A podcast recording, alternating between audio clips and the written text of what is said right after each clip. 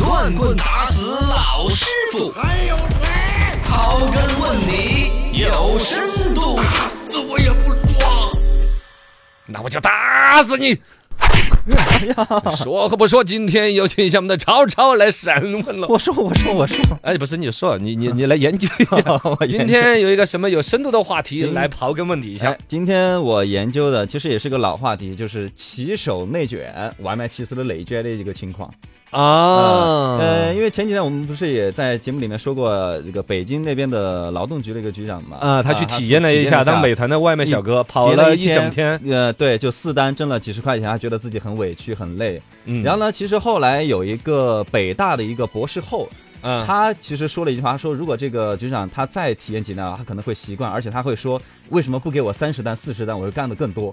然后嗯，这 个博士是美团请 然的后博士就吗？没有就引出来这个博士后，他呃，他叫陈龙。是北大的博士后嘛？其实他是社会学系的，啊他在一八年那会儿为了交毕业论文，然后他就自己去体验了骑手几个月，他不是几哦天，他是几个月。就真的进入角色了。对，，因为他完成他的论文嘛，好像是花了五个半月，嗯所以进入到北京的一个北京算是他们那个团队说是北京最好的外卖团队，哇哦！因为现在外卖都是那个骑手外包的嘛，嗯所以他们那个外卖自称是外卖最好的那个团队。这个最近也出来一个数据，你知嗯道现在帮美团跑外卖的总共有多少小哥？多少小哥？一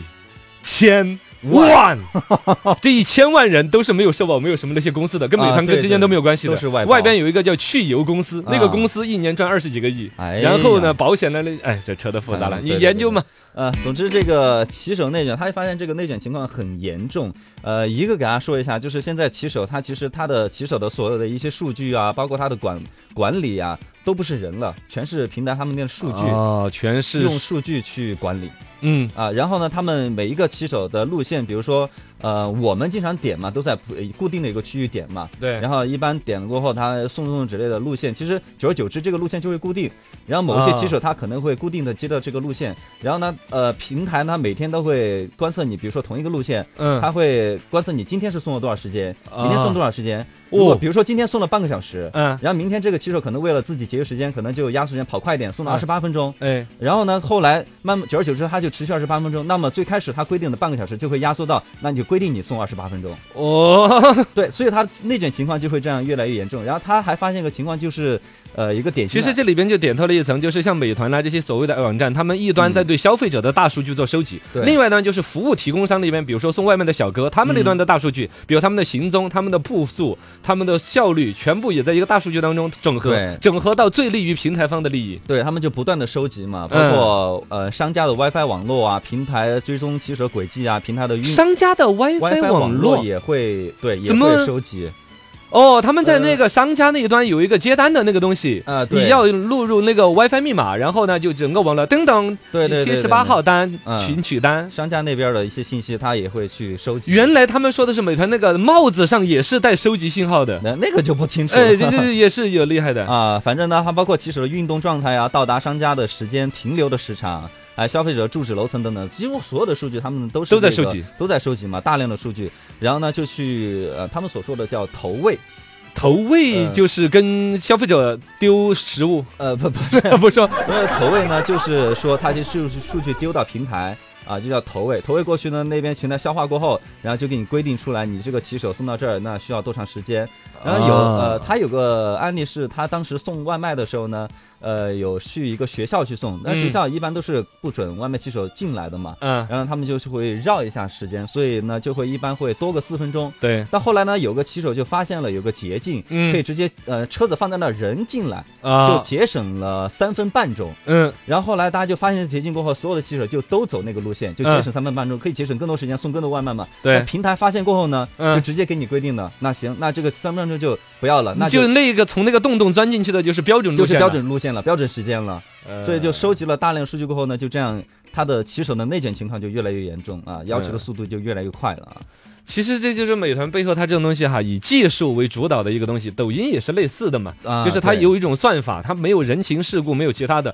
就拿硬的数据。既然那么，比嗯如说百分之五十的小哥都已经可以二十五分钟就送到，你为什么要二十八分钟？对最终把这个东西给压回来。哎对，再一个就是骑手本身他的生活其实是相对比较困难的嘛。嗯大家都说骑手其实每个月赚的好几千，其实那你是拿命换来的。我嗯觉得，反正有个骑手是在北京生活嘛，其实每天他们睁眼就是一百块钱的成本，所以如果为什么还有一百块钱？哦，你是说住房啊？住什么的呃房啊之类的，吃喝拉撒嘛拉撒嘛，嗯然后包括房租各种开销嘛。嗯所以说他们如果是一个处罚，他们嗯奖励的低，但处罚特别高嘛，嗯就几十。然后如果一个处罚的话，是可能会让他这一天都白干，啊所以他们就会有你说的内卷到一个结果，就为什么不给我三十单，给我更多的订单？，对对，想做越来越多的订单，而且每天都得不断的跑。订单越多到一定的程度，可能自己的总体收益首先会高。第二个来说呢，它可能还有一些平台什么算法奖嗯励啊，优先给好单呐平。台就不断的试探人的极限嘛。啊嗯。，然后你说到这个内卷，其实我们看得出来，它就是两层了，一层就是技术层面憋出来的内内卷，嗯另外一个就是本身现在美团小哥，我另外看到一层的内卷就是什么？嗯一个是小哥们自己也在互相，他有一个叫什么调单的那种，你帮我送一下，啊对对对他有在那形种成一的种貌似协协调出更高的效率，嗯其实他那个逻辑上也分不清楚，究竟这一单谁送完的责任谁来负都没有分清楚的。对第二个文凭越来越高的在进入它，嗯包括了小姐姐，啊小姐姐嗯原来都是比较吃得了苦的小男生，对现在小姐姐进入到送外卖的这对个平台里他面其实有发现一个，他有去调查，有嗯那个数据说，其实现在女外卖骑手越来越多，好多大部分呢也是跟着她的老公一块儿送啊啊、是这样的，就是她是情侣情侣，然后这小两口嗯在这个城市生活，然后想谋求生活，就老公去送骑手，这个老婆呢可能就跟着一块儿去送了嗯，这这个怎么说呢，也是一个内卷的，不两口子进一个体系 了。啊，对，对然后呢，最后我觉得他总结了一个话语还嗯，挺有价值的，他说他会，他说你会发现技术的进步好像并没有让人生活的更好。科技的便捷呢，是永远赶不上甲方的需求的。当你完成了嗯现在的任务量，永远会有不断涌现的新的需求，它不断把人陷入到内卷的道道路当中。哎呀，内卷这个词儿被这个专家拿到这儿，人人家这个就体验了五个半月，嘎五个半月确是实深度也的非体验常有嘛嗯发言权。哎，内卷了，内卷了。哎，最后就总结一 下吧，这个嗯外卖骑手确实是不容易。当然，我觉得平台那边的怎么说呢也差不多了，平台也快要不容 易了。我跟你说，最近这个大概这个像那美团这边肯定关于什么，比如反垄断调查呀。啊。呃，包括说他的这个外卖小哥的这个，比如说劳动关系、社保谁买，包括他的保险。之前不是有一个美团小哥，不是那个出了事儿吗？嗯对四十三岁人就不在了，然后找保险公司赔的时候说你没有那个赔事没你你总共你每天才买一块钱多的那个保险呢？嗯说没有啊，平台扣了我们三块呀，嗯哎啊有两块不是交保险的，是过路费。对，我的个天！就连那个可生生的从人家的那个跑单接单那个里面，每天扣那三块钱，他还要抠出来一部分，嗯不是拿来买保险的。哎，所以说一味的要求我们消费者应该去同情这个骑手，我觉得平台是更有责任的。那你怎么着分析将来会不会有这个外卖这个事情生意完全就运行不下去？你想啊，如果说你比如按照劳动法整，每一个外卖小哥先把社保整起，嗯，嗯，然后把劳动保障啊。把工资那些种社会福福利整，起。你看现在的那嗯个现在的这个，基本上消费者就没啥子补贴的了。餐馆那边说没有挣钱，消费者说是吃的东西也骗，还要额外给送餐费。嗯然后那个平台也说，你看美团那些也说亏了好多年。啊，小哥也说的是自己劳动没保障，如果小哥的劳动保障也保障起来，嗯，这个生意是不是要垮？它底层逻辑嗯是不是不但好是？更多的外卖小哥他其实没得好多的自主话语权的。有